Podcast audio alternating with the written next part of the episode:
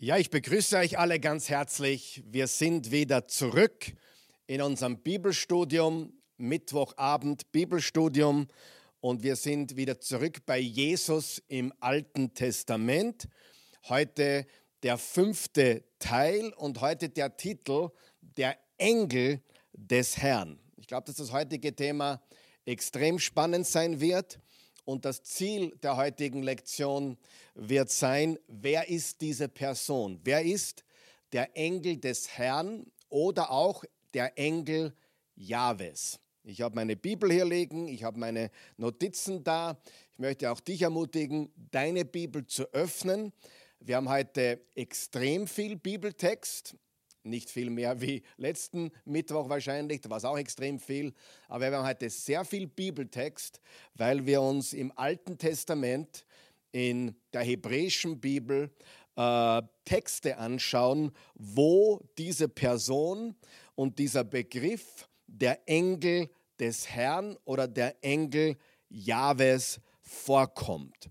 Und letztes Mal im vierten Teil, also das war vor drei Wochen, wir hatten ja dann äh, das Thema Sonntag und dann hatten wir das Thema letztes Mal Sabbat, aber das, vor drei Wochen hatten wir Teil 4 von Jesus im Alten Testament. Da haben wir schon begonnen, über äh, Themen zu reden, wo wir tatsächlich das Auftreten Jesu im Alten Testament gesichtet haben. Wir haben das damals genannt, sogenannte Christophanien, also Erscheinungen von Christus, äh, sichtbare Erscheinungen von Christus, sehr wichtig. Also ob es jetzt ein Mensch aus Fleisch und Blut war oder wie das genau war, das können wir nicht sagen, aber eine Person, äh, eine sichtbare Person, eine greifbare Person äh, von der zweiten Person der Gottheit, von Jahwe, von Jesus Christus, bevor er Fleisch geworden ist im Neuen Testament in Bethlehem äh, durch die Jungfrau Maria. Und das nennt man sogenannte Theophanien, beziehungsweise, äh, wenn man ganz sicher ist, dass es sich um Christus handelt, eine Christophanien. Und aus meiner Sicht sind das fast alles Christophanien, weil es eben äh, Erscheinungen Jesus sind im Alten Testament. Äh, wir wollen gleich einsteigen äh, zu unserer ersten Passage.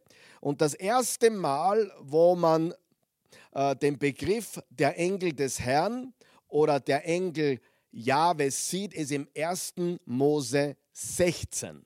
Wir werden dann nächste Woche noch tiefer gehen. Wir werden dann über das Wort Jahwes sprechen. Sehr interessant. Gott erschien dem Abraham mit dem Begriff und das Wort des Herrn kam zu Abraham. Das Wort des Herrn kam zu Abraham. Also das Wort Jahwe. Und wir wissen, dass wir auch das Wort Wort im Neuen Testament haben und er das Wort Fleisch geworden ist. Also da gehen wir dann nächsten Mittwoch noch tiefer hinein in das Wort Jahwes und in den Namen Jahwes. Aber heute wollen wir mal uns ein großes Bild verschaffen über Passagen im Alten Testament, die äh, über den Engel des Herrn sprechen. Sicherlich nicht alle Passagen, das wird sich nie ausgehen, aber doch äh, beginnen wir damit. Im 1. Mose 16, Vers 7, da geht es los und kurzer Kontext.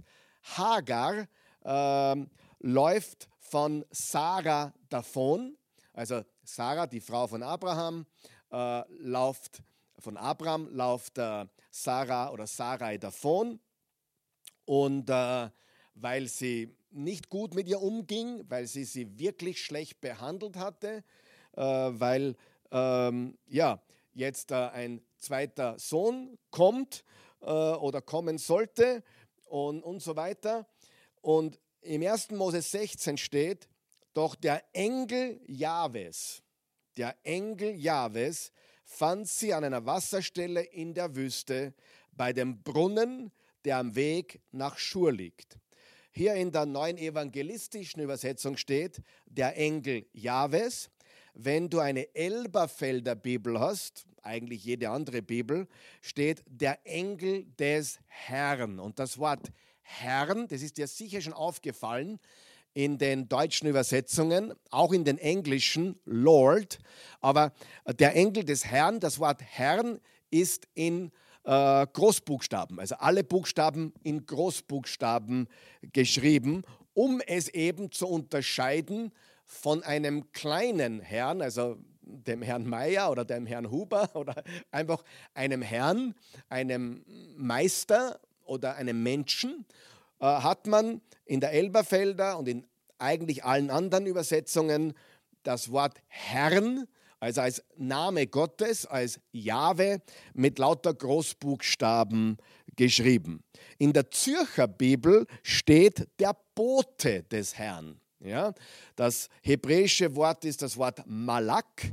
Wir wissen, im Neuen Testament ist das Wort Engel Angelos, bedeutet Botschafter äh, und bedeutet, ist eine Rolle. Also es ist, es ist noch nicht äh, sicher, um wen es sich handelt, nur weil Engel dort steht. Engel ist eine Rolle, eine Funktion, ein Botschafter, äh, ein Malak oder ein Angelos im Neuen Testament. Ich finde die Luther, äh, die Elberfelder äh, sehr gut.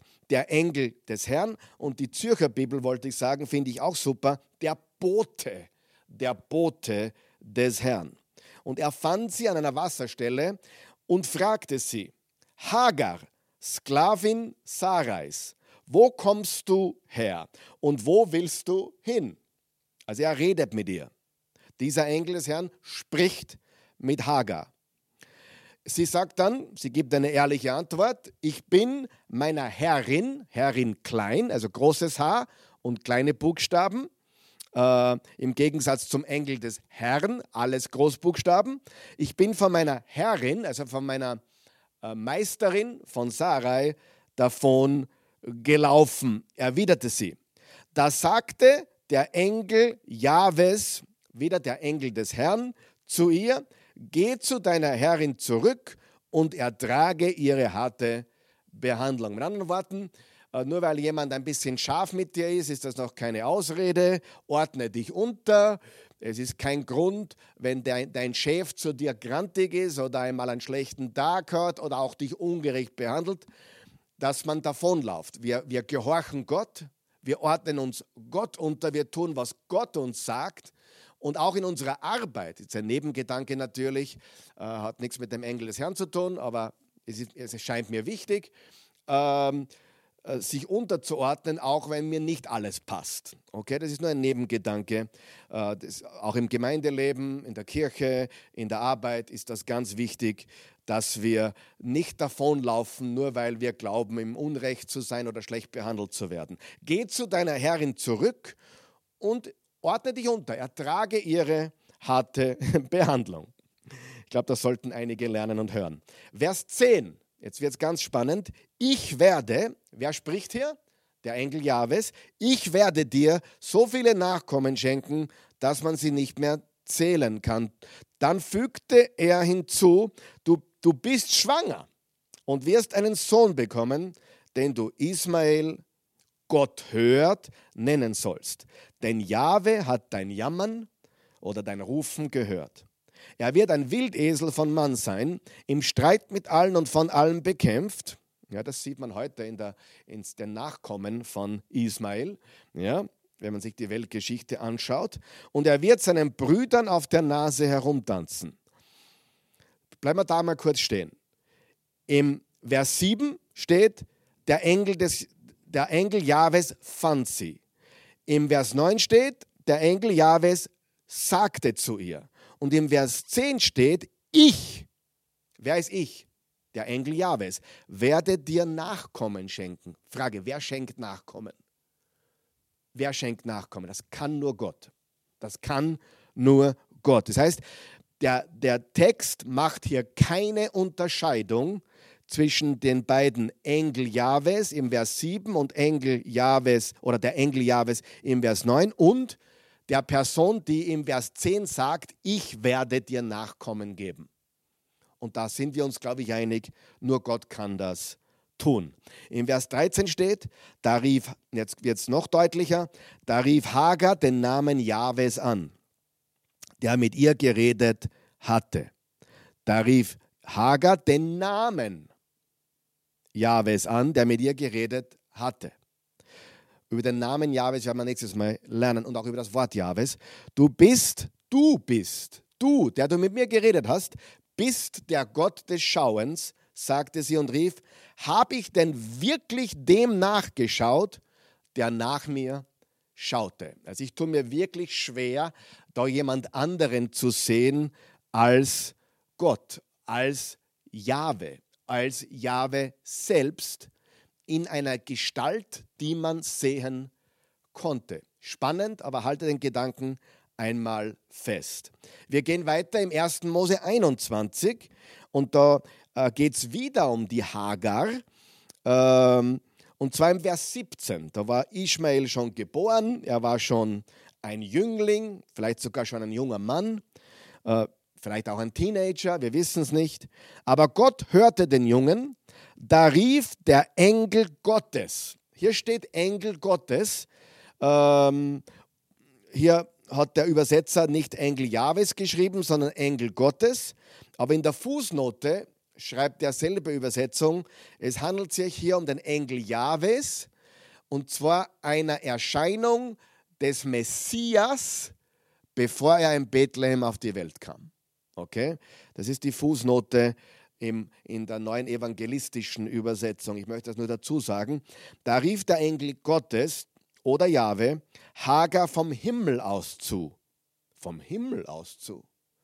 Einer im Himmel, einer war bei ihr. Spannend.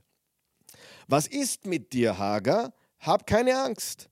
Gott hat den Jungen gehört, wo er jetzt liegt. Steh auf und nimm ihn bei der Hand ich werde ihn zu einem großen Volk werden lassen. Dann öffnete Gott ihr die Augen und sie sah einen Wasserbrunnen. Da ging sie hin, füllte den Schlauch mit Wasser und gab den Jungen zu trinken. Gott kümmerte sich auch weiter um ihn. Er wuchs in der Wüste heran und wurde ein Bogenschütze. Wir haben im Kapitel 16 der Engel Jahwes, der ihr erscheint. Sie hat ihn sehen können. Und hier haben wir den Engel Gottes oder Engel Jahwes, der, von, der ihr vom Himmel aus zurief. Jetzt kannst du vielleicht nachvollziehen, warum viele der, der Juden in der Antike, ja, äh, auch zur Zeit Jesus noch, ähm, äh, sie konnten es nicht richtig ausdrücken. Sie haben auch nicht wirklich es deutlich ausgedrückt, aber sie haben doch immer wieder den Gedanken gehabt, da gibt es zwei Jahwes. Da gibt es irgendwie zwei Jahwes. Wir können es nicht in Worte fassen, wir können es nicht erklären, aber es scheint doch zwei Jahwes. Ein Gott, aber irgendwie, wie gesagt, es fehlten ihnen die Worte, aber sie haben diese Gedankengänge gehabt, die ich jetzt formulieren, zu, zu formulieren versuche. Äh, ein Jahwe im Himmel, einer da, der in, in, in, den man sehen kann und erscheint. Und erst im zweiten Jahrhundert nach Christus wurde dieses Reden zur Häresie erklärt bei den Juden. Bei den Juden. Man darf nicht von zwei Jahres reden. Aber das war im Gerede. Das war wirklich gegenwärtig, sich zu, damit sich auseinanderzusetzen. Äh, zwei Mächte, zwei, zwei Jahwe-Mächte sozusagen. Wir werden heute die Antwort noch finden. Ich glaube, als Christen kennen wir die Antwort. Aber nur damit du weißt, dass auch bei den Juden das wirklich für sie auch komisch war oder, oder, oder unerklärbar war, da gibt es zwei. Ein Gott, aber irgendwie zwei Jahwe äh, in, in, in einer Gottheit. Ja? Eine sogenannte Binität, wenn du so möchtest. Also nicht die Trinität, sondern die Binität. Aber ich kann dich beruhigen, äh, wenn man diese zwei Jahwe-Figuren sieht im, im Alten Testament, dann findet man auch den Geist auch im Alten Testament schon.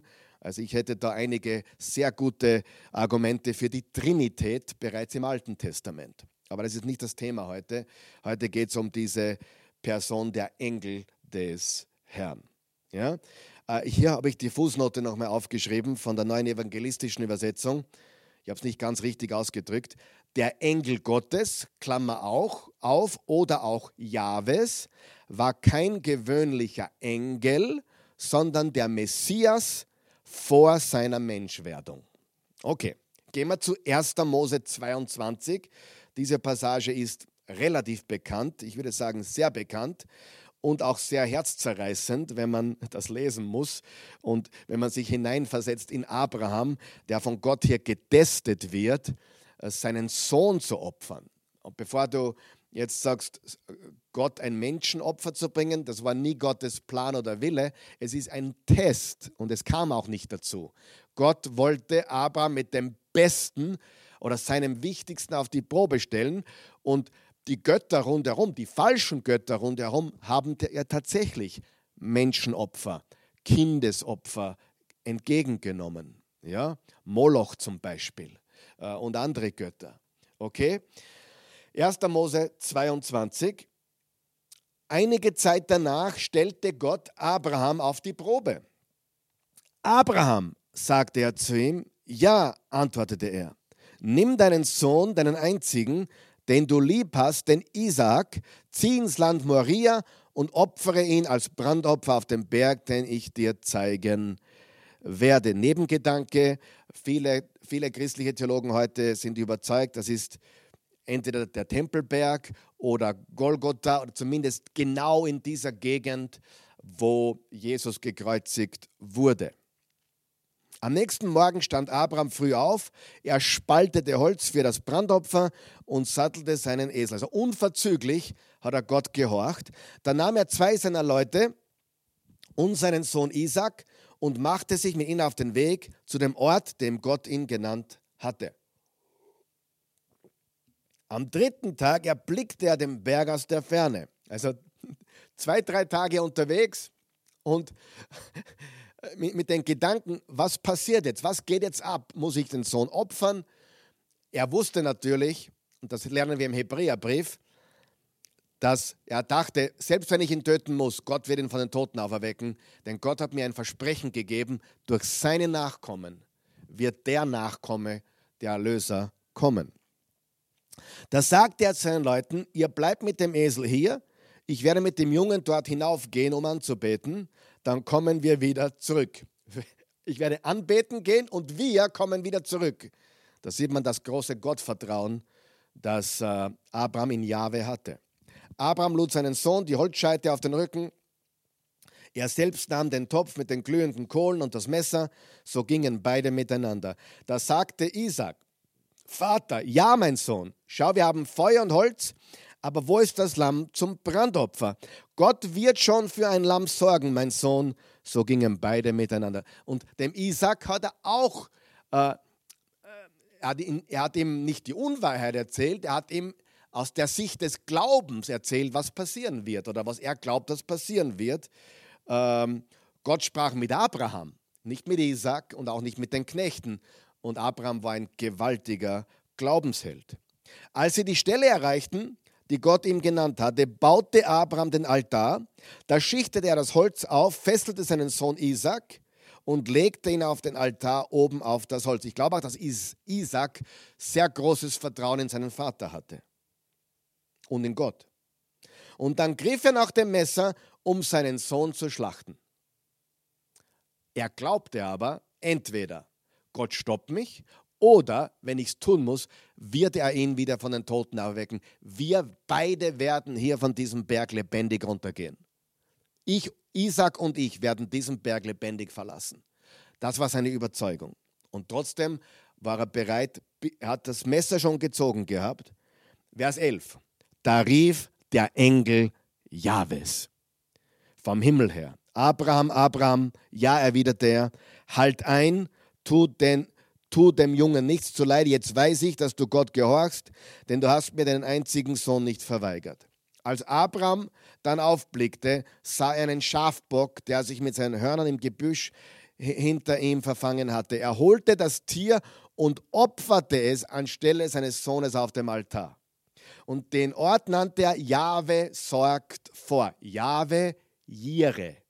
Noch heute sagt man auf dem Berg Jahwes ist vorgesorgt. Noch einmal rief der Engel Jahwes Abraham vom Himmel herab zu, ich schwöre bei mir selbst, sagt Jahwe, weil du das getan und mir deinen einzigen Sohn nicht verweigert hast, werde ich dich zum, mit Segen überschütten und deinen, deinen Nachkommen überaus zahlreich machen, so wie die Sterne am Himmel und die Sandkörner am Strand. Sie werden ihre Feinde besiegen und ihre Städte erobern und durch deinen Nachkommen, durch deinen Nachkommen, Einzahl, werden alle Völker der Erde gesegnet sein und du wirst, weil du mir gehorcht hast. Abraham kehrte wieder zu seinen Leuten zurück und sie gingen miteinander nach Beersheba. Dort blieb Abraham wohnen. Wieder war es Jahwe, der Engel Jahwes, der eingegriffen hat, der vorgesorgt hat und der mit, ja, mit Abraham gesprochen hat. Und wir sehen eine gewaltige Sache, dass Gott einen Schafbock bereitet hat.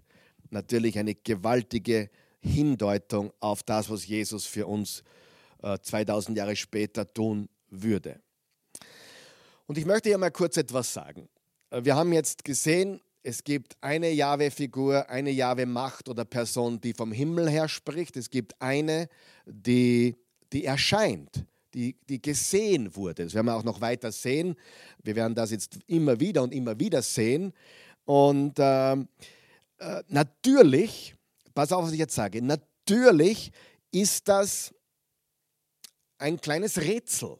Es war auch für die Juden ein Rätsel. Was das sind, es ist ein Gott, aber das sind zwei, irgendwie komisch. Und der vom Himmel redet herunter und der andere erscheint. Und manchmal äh, äh, scheint es auch, dass der eine über den anderen redet. Ja? Ähm, schon spannend.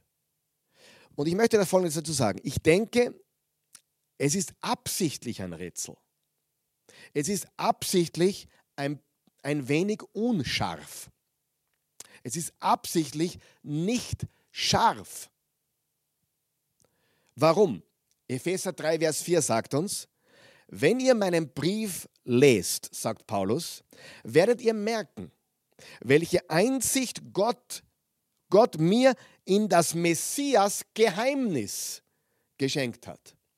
In der Zürcher Bibel steht, dann könnt ihr erkennen, dass ich dem Geheimnis Christi, dass ich mit dem Geheimnis Christi vertraut bin. Die neue Genfer, dass ich weiß, wovon ich rede, wenn ich vom Geheimnis Christi spreche dass es gibt das Geheimnis des Christi, das Messias-Geheimnis und ich beziehe das jetzt auf das Alte Testament, wo es Schattenbilder gibt, Bilder, Schatten, Andeutungen, ähm, die auf Jesus hindeuten. Aber es ist nicht immer scharf. Es ist nie scharf. Es ist ein Schatten. Es ist ein Schatten. Es ist ein Bild und nicht die Substanz. Und darum bitte ähm, haltet dir das wirklich auch jetzt vor Augen. Diese Unschärfe, diese, diese bisschen Rätselhaftigkeit ist absichtlich. Sie ist absichtlich, weil als Jesus dann kam, wird es deutlich. Er ist das Licht der Welt und alles wurde klar, sonnenklar, kristallklar. Und, und, und er hat dann quasi, den Menschen gingen die Augen auf. Also äh, die Emmausjünger, es gingen ihnen, während er vom Alten Testament über sich predigte, gingen ihnen die Augen auf. Das Rätsel, die, die, die, die Unschärfe, das Rätsel wird gelöst und die Unschärfe wird scharf und klar. Gehen wir weiter. 1. Mose 31. Das sagt, das ist jetzt Jakob, Jakob. Da sagte der Engel Gottes im Traum zu mir. Jakob. Ja, erwiderte ich. Sieh genau hin, sagte er, schau dir die Böcke an, die die Tiere bespringen. Sie sind alle gestreift, gesprenkelt und gescheckt. Ich habe alles gesehen, was Laban dir antut. Also Laban, äh, sein Schwiegervater, ähm, äh, hat ihn schlecht behandelt. Schlecht behandelt. Aber ich meine, Jakob braucht sich nicht wundern, er hat andere schlecht behandelt. Aber er hat Gott die Treue gehalten. Und Gott erschien ihm, der Engel Gottes erschien ihm im Traum, Vers 13, ich bin der Gott. ich bin der Gott, der in Bethel begegnet ist, wo du den Stein gesalbt und mir Gelübde abgelegt hast. Brich jetzt auf, verlass dieses Land und kehre zu deiner Verwandtschaft zurück. Vers 11, da sagte der Engel Gottes im Traum. Vers 13, ich bin der Gott, der dir in Bethel begegnet ist. Wer ist der Gott, der dir in Bethel begegnet ist? Der Engel Gottes, der ihm im Traum erschienen ist. Das ist wiederum so eine Stelle, wo man rätseln, wo die Juden gerätselt haben.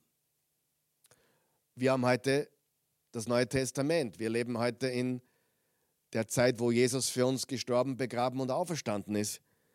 Und das Geheimnis Christi ist gelüftet. Vor allem in den Briefen des Neuen Testaments und vor allem in den Briefen des Paulus wird dieses Geheimnis so deutlich. Aber auch durch Jesus selbst, zu dem komme ich dann später, durch seine gewaltigen Ich bin-Aussagen im Johannesevangelium. 1. Mose 28, schauen wir uns die, die, die gehen wir drei Kapitel zurück, weil schauen wir uns die Geschichte von Bethel an, wo ihm Gott begegnet ist.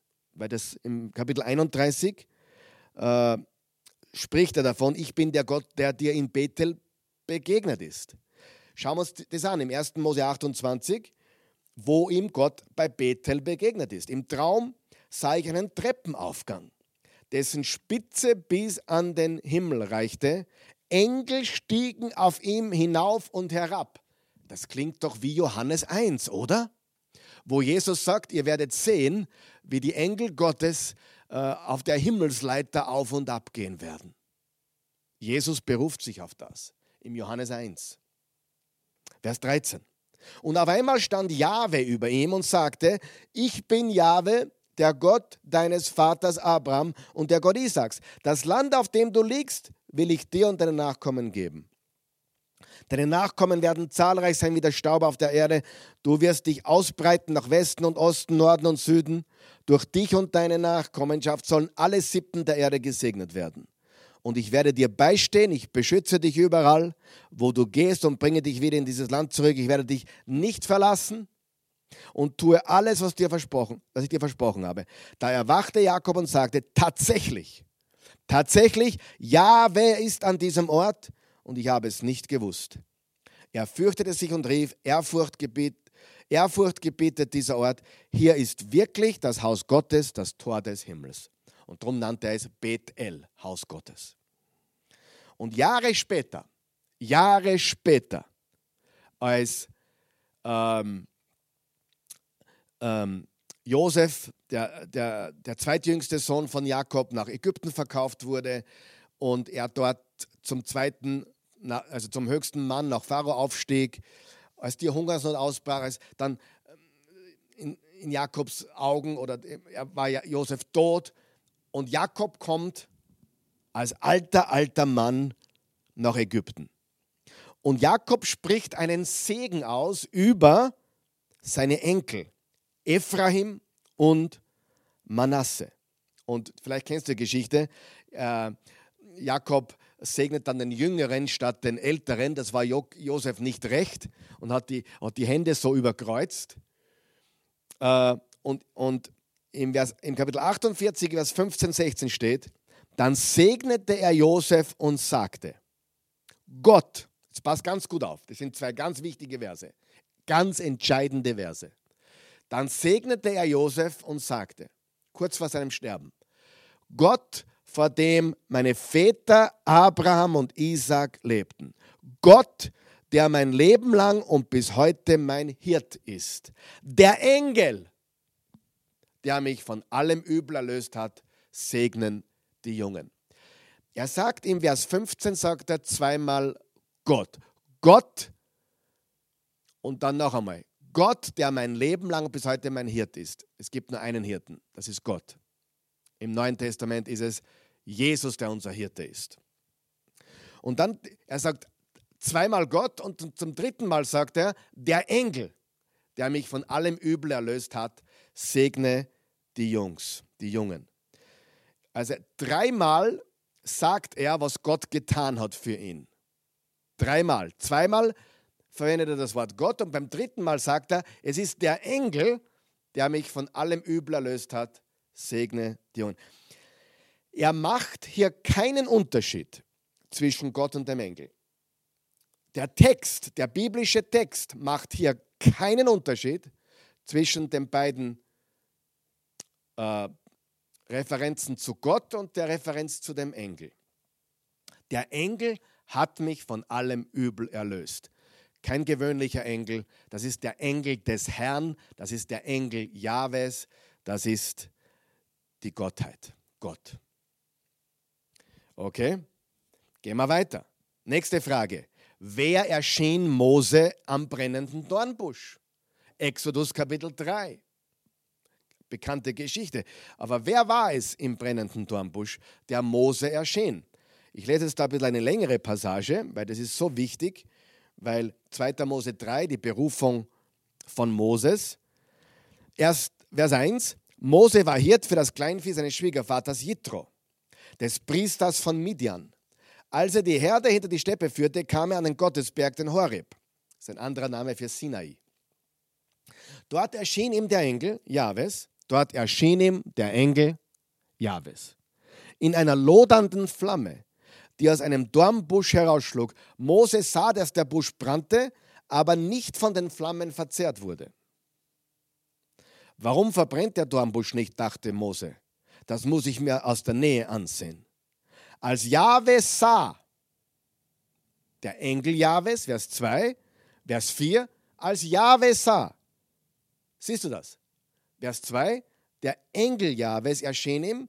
Vers 4, als Jahwe sah, dass Mose näher kam, rief Gott, rief Gott ihm aus dem Dornbusch heraus zu Mose, Mose, hier bin ich, erwiderte dieser, komm nicht näher, sagte Gott, zieh deine Sandalen aus, denn der Ort, auf dem du stehst, ist heiliges Land.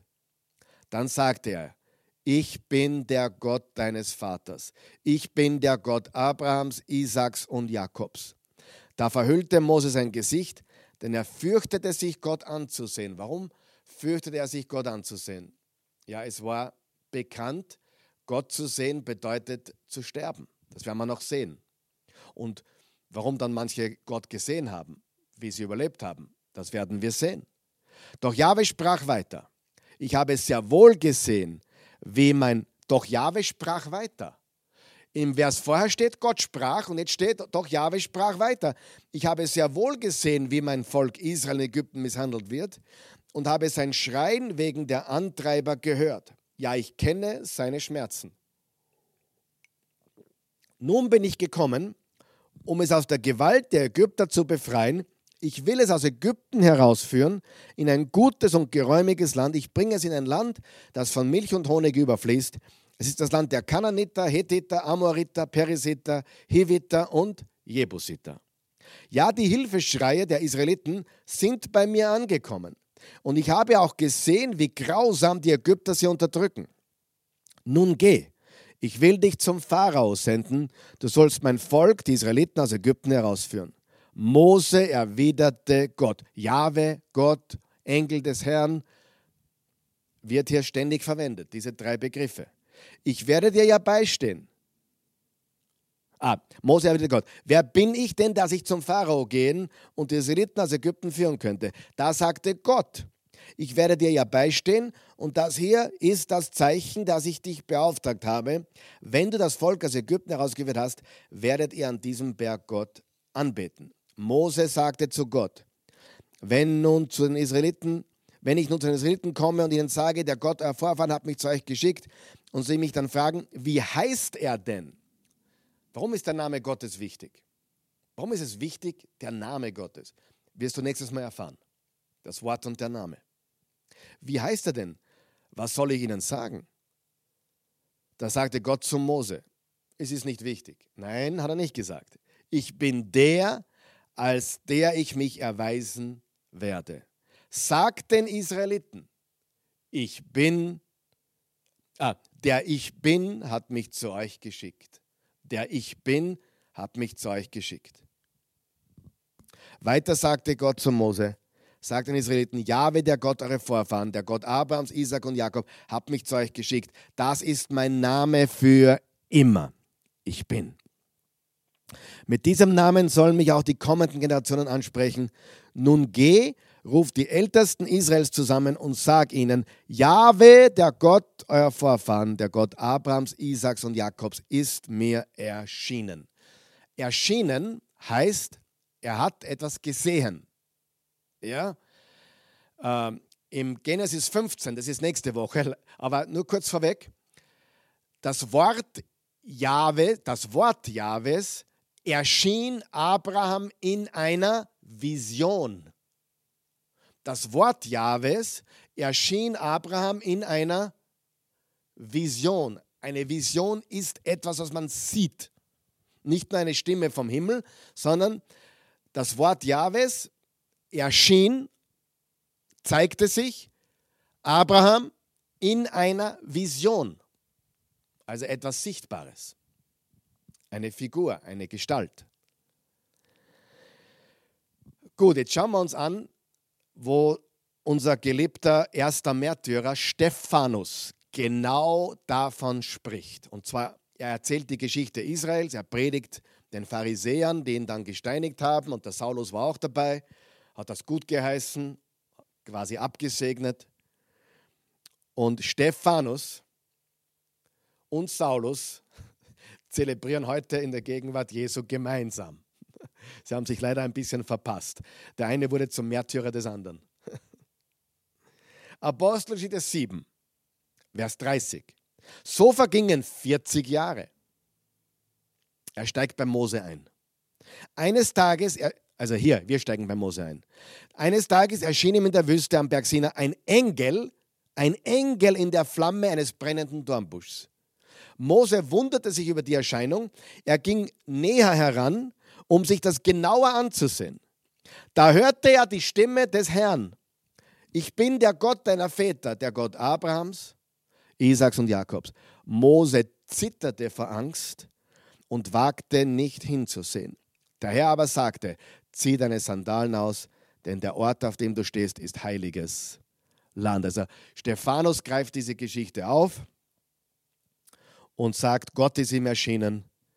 Und Mose zitterte vor Angst und wagte nicht hinzusehen.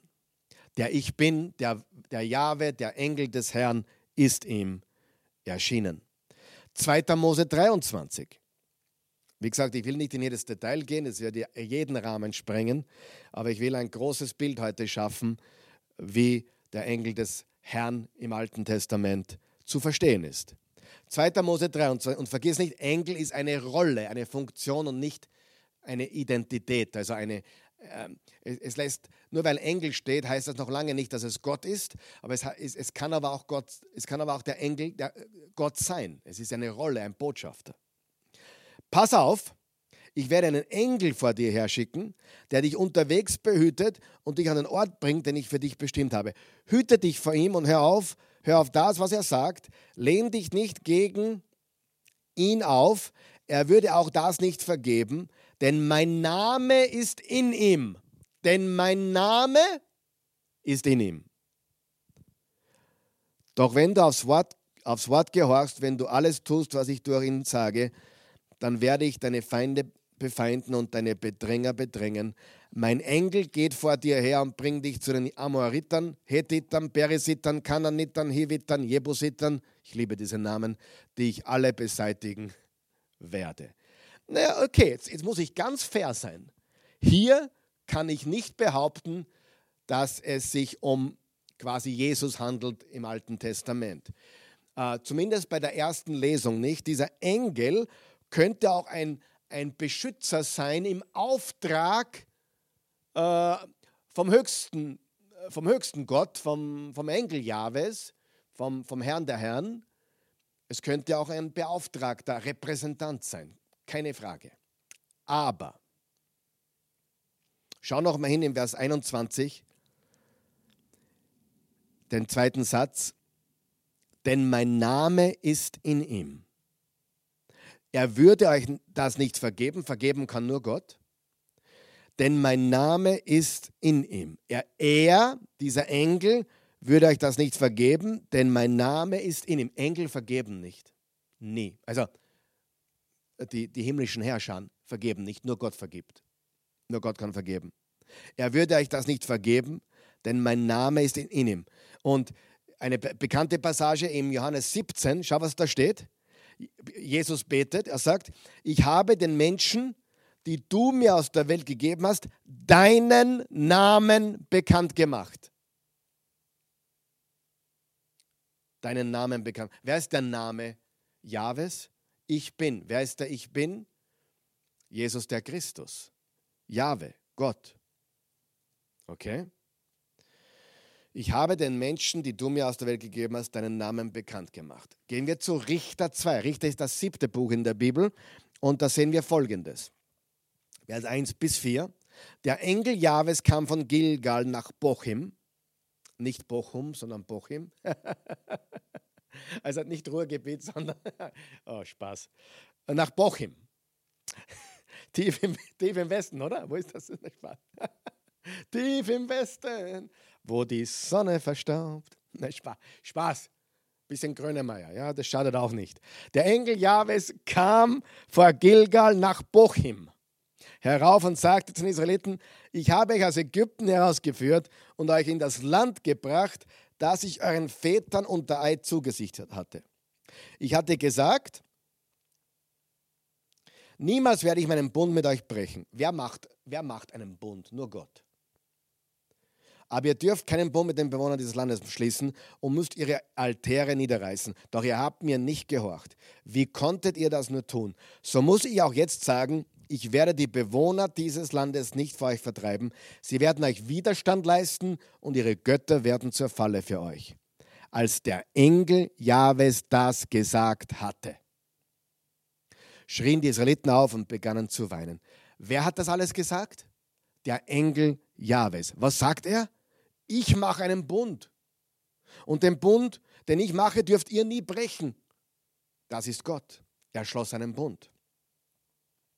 Machen wir kurz einen Abstecher zurück in das 17. Kapitel von Genesis, um zu, herauszufinden, wo dieser Bund geschlossen wurde. 1. Mose 17. Als Abraham 99 Jahre alt war, erschien ihm Jahwe. Erschien ihm Jahwe. Übrigens, letztes Mal haben wir gelernt, im Kapitel 18 sind, haben ihn drei Männer besucht. Also drei äh, Männer, die, die, die zum Greifen waren, die zum Sehen waren Zwei davon war Engel und einer war Jahwe. Haben wir letztes Mal gesehen bei den Christophanien. Als Abraham 99 Jahre alt war, erschien ihm Jahwe und sagte, ich bin El Shaddai, Gott der Allmächtige. Geh deinen Weg von mir und halte dich ganz an mich. Ich schließe meinen Bund mit dir und werde dir unermesslich viele Nachkommen geben. Das ist der Bundschluss, von dem auch Richter 2 spricht. Wer schloss den Bund? Jahwe, Gott, der Engel des Herrn. Richter Kapitel 6. Wieder eine bisschen längere Passage. Da kam der Engel Jahwes und setzte sich unter die Terebinte bei Ofra. Also er setzte sich unter einen Baum. Der Engel Jahwes. Die Joasch gehört einem Mann aus der Abieser-Sippe, dessen Sohn Gideon, ein wunderschöner Name, war gerade dabei, Weizen in einer Kälte zu dreschen, um ihn vor den Medianitern in Sicherheit zu bringen. Nur Nebengedanke, Weizen drischt man nicht in einer Kälte, das ist für, zum, zum, für die Weinproduktion vorgesehen. Nur, sie waren die, sie waren im Krieg, also sie waren in Gefahr, sie waren wirklich in Gefahr. Die Menschen hatten Angst und haben eben äh, den Weizen gedroschen, wo sie sich hinter einer Mauer verstecken konnten, in einer Kälte. Der Engel Jahwes zeigte sich ihm und sprach ihn an. Er zeigte sich ihm. Er sah ihn. Aber man kann doch Gott nicht sehen. Ja, warte mal. Jahwe ist mit dir, du tapferer Held. Ach, mein Herr, erwiderte Gideon, wenn Jahwe wirklich mit uns ist, warum hat uns dann das alles getroffen? Wo sind denn alle seine Wunder, von denen uns unsere Väter erzählt haben? Sie sagten, Jahwe habe uns aus Ägypten hierher geführt, aber jetzt hat er uns im Stich gelassen und den Midianitern ausgeliefert. Da wandte sich Jahwe ihm zu und sagte, du sollst gehen und mit der Kraft, die du hast, Israel aus der Faust der Midianiter befreien. Ja, ich sende dich. Aber mein Herr, rief Gideon, womit soll ich Israel denn befreien? Meine Heereseinheit ist die kleinste im ganzen Stamm Manasse und ich bin der jüngste in unserer Familie. Ich werde mit dir sein, sagte Jahwe. Bis jetzt war es der Engel Jahwe und jetzt spricht er und sagt, ich werde mit dir sein, sagte Jahwe, und du wirst die Midianiter schlagen wie ein einzelner Mann. Wenn du mir so viel Gunst erweist, dann gib mir doch ein Zeichen, dass du wirklich mit mir redest. Geh bitte nicht weg, bis ich zurückkomme. Ich will eine Gabe bringen und vor dir niederlegen. Ich warte, bis du wiederkommst, versicherte er. Da ging Gideon nach Hause, bereitete ein Ziegenböckchen zu und backte ungesäuerte Brote aus einem Backtrock vom Mehl. Dann legte er das Fleisch in einen Korb, goss die Brühe in einen Topf und brachte alles unter die Terebinte, um es dem Engel Jahwes anzubieten. Jahwe, Engel Jahwes. Doch dieser sagte, Nimm das Fleisch und die Brote und leg sie da auf den Felsen, aber die Brühe schütte weg. Gideon tat es. Dann berührte der Engel Jahwes mit der Spitze seines Stabes das Fleisch und die Brote. Da schlug Feuer aus dem Felsen und verzehrte alles. Gleichzeitig verschwand der Engel Jahwes. Als nun Gideon sah, jetzt passt gut auf, gut aufpassen, als nun Gideon sah, dass es wirklich der Engel Jahwes gewesen war, rief er, weh mir, Herr mein Gott, weh mir, mein Gott, ich habe dem Engel Jahwes ins Gesicht gesehen. Doch Jahwe sagte zu ihm, Shalom, beruhige dich, hab keine Angst, du musst nicht sterben. Ich habe den ja Engel Jahwes ins Gesicht gesehen. Also offensichtlich dachte er wirklich, er hat Gott gesehen. Er hatte Angst davor zu sterben, weil er Gott gesehen hat. Da baute Gideon an dieser selben Stelle einen Altar und nannte ihn Jahwe Shalom, der Herr unser Friede. Der Altar steht heute noch in Ofra, der Stadt der Abieser Sippe. Okay? Jahwe Shalom, Gott ist unser Friede. Wir wissen, Jesus ist der Friedefürst. Gideon weiß, wenn man Gott sieht, stirbt man. Im 2. Mose 33, 20 steht, und er sprach, du kannst mein Angesicht nicht sehen, denn ein Mensch kann mich nicht sehen und am Leben bleiben. Richter 13. Da geht es um die Eltern von Simson. Von Simson oder zu Englisch Samson, nicht Samsung, sondern Samson, Simson. Da lief die Frau zu ihrem Mann und sagte, ein Gottesmann ist zu mir gekommen, er sah aus wie der Engel Gottes selbst und ich bekam es mit der Angst zu tun. Ich wagte nicht einmal ihn zu fragen, woher er kommt und er hat mir seinen Namen auch nicht gesagt. Aber er sagte zu mir, du wirst schwanger werden und einen Sohn bekommen. Von jetzt an darfst du weder Wein noch Bier trinken und auch nichts Unreines essen. Denn dein Sohn wird von Mutterleib an bis zum Tag seines Todes ein Nas Nasirea sein. Da betete Manoach zu Jahwe und sagte, Herr, Schick deinen Boten doch bitte noch einmal zu uns, damit er uns genau sagt, was wir mit dem Jungen tun sollen, denn wir, wir bekommen werden. Gott hörte auf Manoach und der Engel Gottes kam noch einmal zu der Frau, als sie gerade allein auf dem Feld war. Da lief sie schnell zu ihrem Mann und sagte, eben ist der Mann, der damals zu mir gekommen ist, wieder erschienen.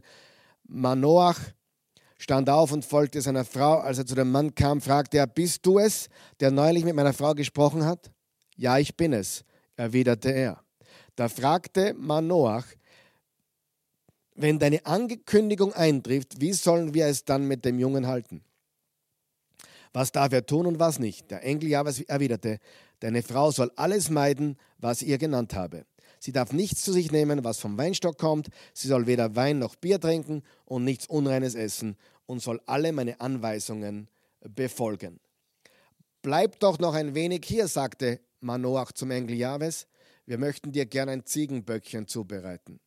Doch der Engel Jahwes erwiderte, auch wenn du mich drängst, würde ich von deiner Speise nichts essen, doch wenn du willst, kannst du es Jahwe als Brandopfer bringen.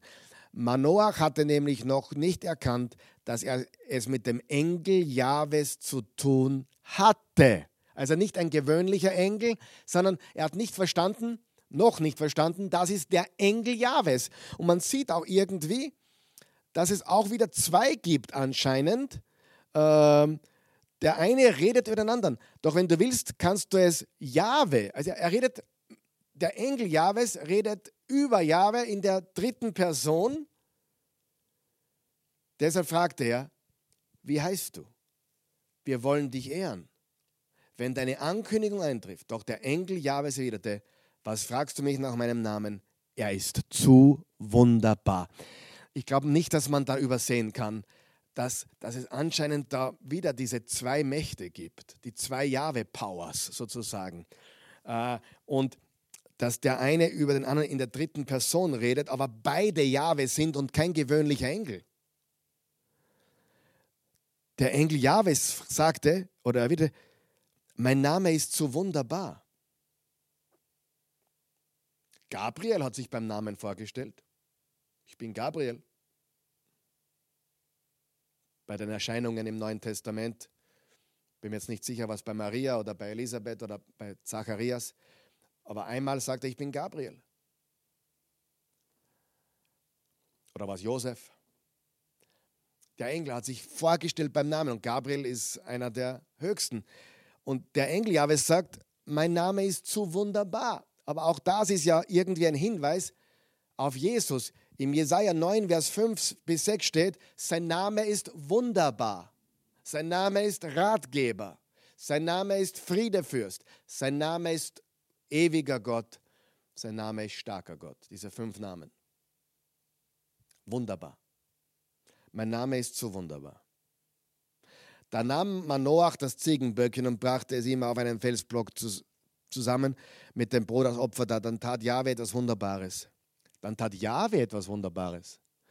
Sein Name ist so wunderbar, jetzt tut er was Wunderbares bei dem Manoach und seine Frau zusehen konnten. Als nämlich die Flamme vom Altar in den Himmel stieg, stieg der Engel Jahwes in der Flamme mit nach oben. Da warfen sich Manoach und seine Frau erschrocken zu Boden. Sie sahen ihn nie wieder.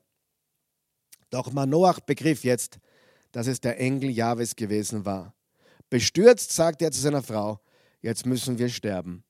Wir haben Gott gesehen. Also, was hat der geglaubt? Er hat Gott gesehen. Jetzt müssen wir sterben. Engel Jahwe, ich habe Gott gesehen. Aber seine Frau entgegnete, wenn Jahwe uns hätte töten wollen, dann hätte er nicht das Brand- und Speisopfer von uns angenommen. Dann hätte er uns auch nicht all das sehen und seine Ankündigung hören lassen. So, warum sterben die nicht, weil sie, obwohl sie Gott gesehen haben? Was ist die Antwort auf fast alle Fragen in der Bibel? Jesus. Jesus ist die Antwort. Das sehen wir im, Neuen Im, im, Im Exodus 33 steht, wer Gott sieht, muss sterben. Im Neuen Testament haben sie alle Gott gesehen, in der Person von Jesus. Die zweite Person der Gottheit. Jesus ist die Antwort auf so ziemlich alle Fragen in der Bibel. Ja? Trotzdem sag nicht auf alles Jesus. Ja? Studiere tiefer. Aber Jesus ist die Antwort. So, natürlich, wenn, wenn wir jetzt nur eine einzige isolierte Bibelpassage genommen hätten, dann würde man, ja, ist es, der, ist es Gott oder nicht? Ist, es der, ist der Engel Jahwe wirklich Jahwe selbst? Aber die Fülle, äh, und wenn man alles zusammen betrachtet, was wir jetzt gesagt haben, ich glaube, dann kommt man nicht drum weg. Im Johannes 1, Vers 18 steht, niemand hat Gott jemals gesehen. Aha. Nur der eine und einzige, der an der Seite des Vaters selbst Gott ist, hat ihn uns bekannt gemacht. Was ist die Antwort auf dieses Rätsel? Jesus. Jesus kann man sehen und Jesus ist Gott. Und ich glaube, ich wiederhole mich, ich glaube, es ist absichtlich ein kleines Rätsel, für manche ein größeres Rätsel. Ich glaube, es ist absichtlich unscharf, weil es erst im Neuen Testament scharf gestellt wird. Das Geheimnis Christi wird offenbar. So, zum Abschluss einige Verse, warum ich glaube, dass es Jesus ist. Also nicht nur Gott, sondern wirklich Jesus. Ähm, Micha 5, Vers 1. Und du, Bethlehem, Ephrata, dass du klein unter den Tausendschaften von Juda bist, aus dir wird mir der hervorgehen, der Herrscher über Israel sein soll. Und seine Ursprünge sind von der Urzeit von den Tagen der Ewigkeit her. Also der, der in Bethlehem geboren werden wird, kommt aus der Urzeit von der Ewigkeit her. Johannes 8, Vers 58. Er redet mit den Pharisäern. Ja, ich versichere euch, sagte Jesus, Ich war schon da, bevor Abraham überhaupt geboren wurde. Das ist die neue evangelistische Übersetzung. Elberfelder sagt, Jesus sprach zu ihnen, wahrlich, wahrlich, ich sage euch, ehe Abraham war, bin ich. Bin ich. Das ist die, für mich die, die, die, die größte Ich bin-Aussage von Jesus. Bevor Abraham wurde oder ehe Abraham war, bin ich. Und wir sehen dann auch bei, bei Thomas im, im Johannes 20 und 28, der, der, der arme, ungläubige Thomas, der später sehr gläubig war und viel getan hat fürs Reich Gottes und auch ein Märtyrer geworden ist, vielleicht in Indien, so denkt man. Thomas antwortete und sprach zu ihm, mein Herr und mein Gott. Was hat Jesus zu ihm gesagt? Berühre mich. Er hat sich gezeigt, er war sichtbar, sie haben ihn angegriffen. Also sie haben ihn betastet. 1. Johannes 1, Vers 1. Was wir mit unseren Ohren gehört haben, mit unseren Augen gesehen haben und mit unseren Händen betastet haben vom Wort des Lebens. Und Thomas nennt diese, diese Person, die er gerade berührt hat und gesehen hat, nennt er mein Herr und mein Gott. Was ist die Antwort auf die Frage, man kann Gott nicht sehen und man wird sterben? Was ist mit Jesus? Ja, die Antwort ist Jesus. Eine einfache Erklärung und Deklaration, Jesus ist Gott. Johannes 14, 9. Solange bin ich schon bei euch, Philippus, und du kennst mich immer noch nicht. Wer mich gesehen hat, hat den Vater gesehen. Wie kannst du das sagen? Zeig uns den Vater. Dass Jesus nicht gleichzeitig der Vater ist, ist klar, sie sind eins. Aber Jesus war die zweite Person auf der Gottheit auf dieser Erde. Warum Engel? Warum Engel Jahwes oder Engel des Herrn? Karl Michael steht nicht im Hebräerbrief deutlich, dass Jesus größer ist als die Engel? Ja, das steht und das stimmt hundertprozentig. Man muss nur verstehen, was man mit dem Terminus, mit dem Begriff Engel meint. Im Hebräerbrief sind es natürlich die himmlischen Herrscharen, die gemeint sind.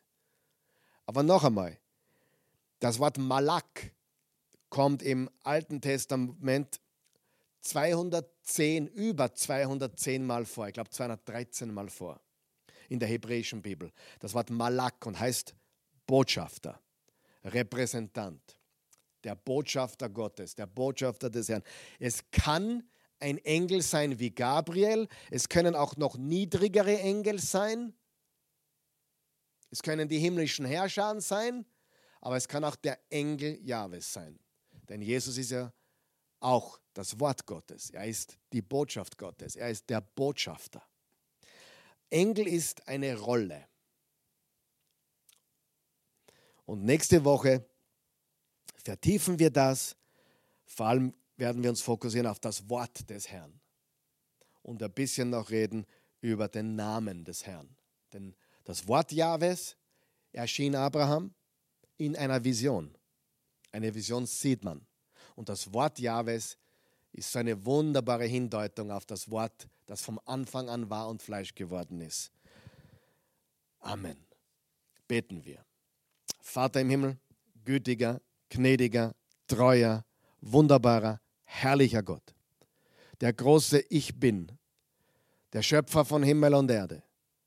Wir feiern dich, wir zelebrieren dich, wir loben dich, wir rühmen dich, wir danken dir. Du bist ein mächtiger, allmächtiger Gott. Wir loben dich. Danke für den Reichtum deines Wortes. Ich, ich kann wirklich sagen, ich glaube, da könnte man unendlich reden oder weiterreden und, die, die, und immer noch nicht die Tiefen ergründen. Du bist der ewige Gott, wir preisen dich. Und ich danke dir für jeden Menschen, der heute hier ist und, und der diese Botschaft jetzt hört oder sieht. Lass sie wachsen in dir, in deinem Wort. Lass sie erkennen, wer du bist und wie du bist und dass du der ewige Gott bist, dass du das lebendige Wort bist und dass du der Name über allen Namen bist und der König über allen Königen. Wir loben und preisen dich und freuen uns auf eine ewige Sabbatruhe bei dir in deinem Reich. In Jesu Namen. Amen.